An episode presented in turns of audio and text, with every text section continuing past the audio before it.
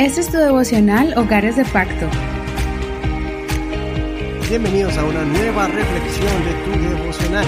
Vamos a leer Deuteronomio capítulo 31. El tema de hoy es el deber de enseñar a la nueva generación. Vamos a leer desde el verso 1 al verso 13.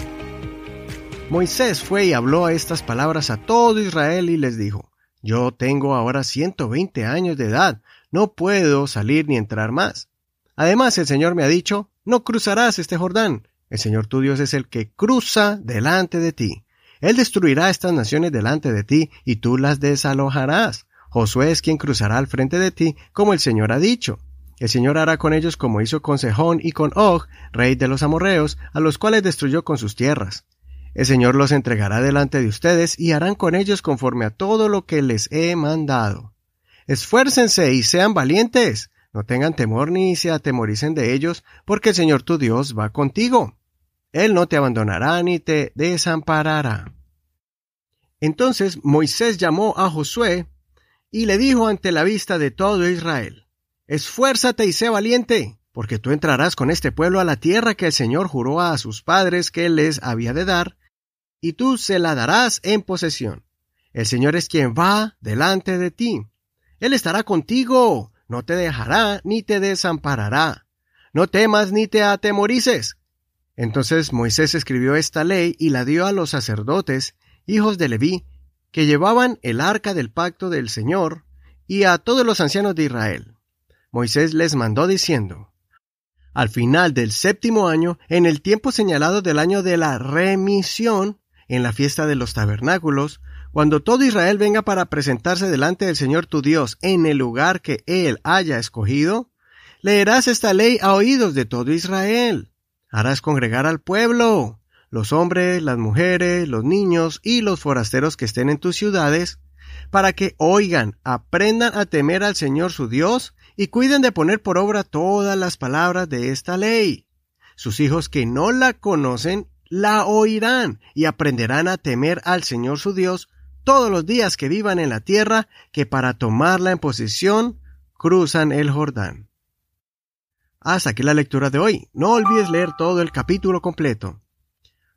Vamos a ver en los próximos capítulos cuáles fueron esas últimas acciones de Moisés como el gran guía del pueblo de Israel.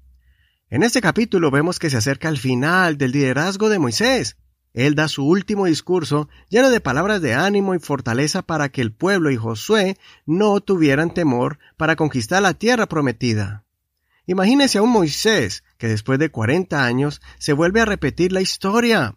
Y él no quería que la nueva generación cayera en la trampa en que cayeron sus antepasados cuando por temor no pasaron a conquistar la tierra. Luego leemos que Moisés da una orden especial a esta generación. Después de que cumplieran siete años de estar en la tierra prometida, debían poner en práctica un año solemne y era el de perdonar todas las deudas pendientes que tuvieran entre ellos. Era un año especial delante de Dios.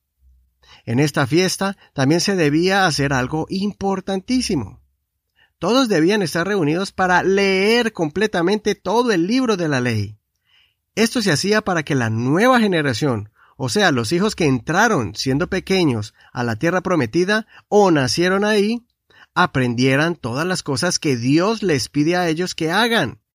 Y también las cosas que Dios les pide que no hagan para el bienestar de ellos, por amor al pueblo escogido de Dios. Esta es una lección muy bonita para nosotros.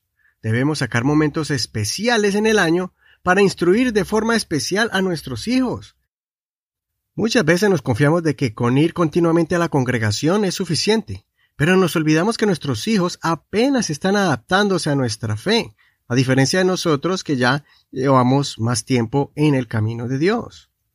Es importante que nuestros niños vayan continuamente a la iglesia, porque desde pequeños aprenden versos bíblicos y junto con nosotros adoran al Señor. Esto es parte del crecimiento espiritual. Pero también es necesario que tomemos el tiempo de escuchar sus opiniones acerca de lo que van aprendiendo, o nosotros mismos preguntarles si ellos están comprendiendo el porqué de muchas de nuestras prácticas y enseñarles lo que no entendieron. Es importante que ellos no hagan cosas mecánicamente, por costumbrismo, sino que comiencen a tener conciencia de la forma que nosotros practicamos nuestra fe y por qué tenemos vidas diferentes de aquellos que no practican nuestra fe. Que todo tiene una razón de ser. Y nosotros, con paciencia, instruyamos a nuestros hijos en el camino de la verdad, que seamos conscientes de que ellos están entendiendo por qué cantamos, oramos o leemos la Biblia. ¿Cuál es el mensaje de la cruz? ¿Qué representa el bautismo en agua y en el Espíritu? La importancia de consagrar nuestras vidas al Señor. ¿Por qué nos congregamos? etcétera, etcétera. Recordemos que son las primeras almas que Dios ha puesto a nuestro cargo, que debemos tener el tiempo para instruirlos cada día para que cuando ya lleguen a una edad donde tengan más conciencia de tomar decisiones importantes en sus vidas, puedan entregar voluntariamente sus vidas al Señor entendiendo plenamente lo que esto significa en las vidas de cada ser humano, que lo hagan con conocimiento y no por emoción o imposición. Soy tu amigo y hermano Eduardo Rodríguez. Que el Señor escuche tu oración y dirija tu vida para que puedas impactar a tu generación con el mensaje de salvación. Y hasta aquí el devocional del día de hoy. Espero que esta reflexión haya impactado tu vida para que puedas tomar acciones contundentes y así fortalecer tu hogar en la fe. Gracias por escuchar este devocional, gracias por el apoyo que nos das para que este ministerio siga avanzando y llegue a diferentes hogares. De parte de todo el equipo de Hogares de Pacto Devocional, te bendecimos y te agradecemos por todas tus palabras de ánimo. Recuerda que estamos en Facebook como Hogares de Pacto Devocional. Ahí podrás escribirnos algún comentario y también compartirlo con todos tus amigos. Que el Señor te bendiga en este hermoso día. Hasta mañana. Este es un ministerio de la Iglesia Pentecostal Unida Hispana El Reino.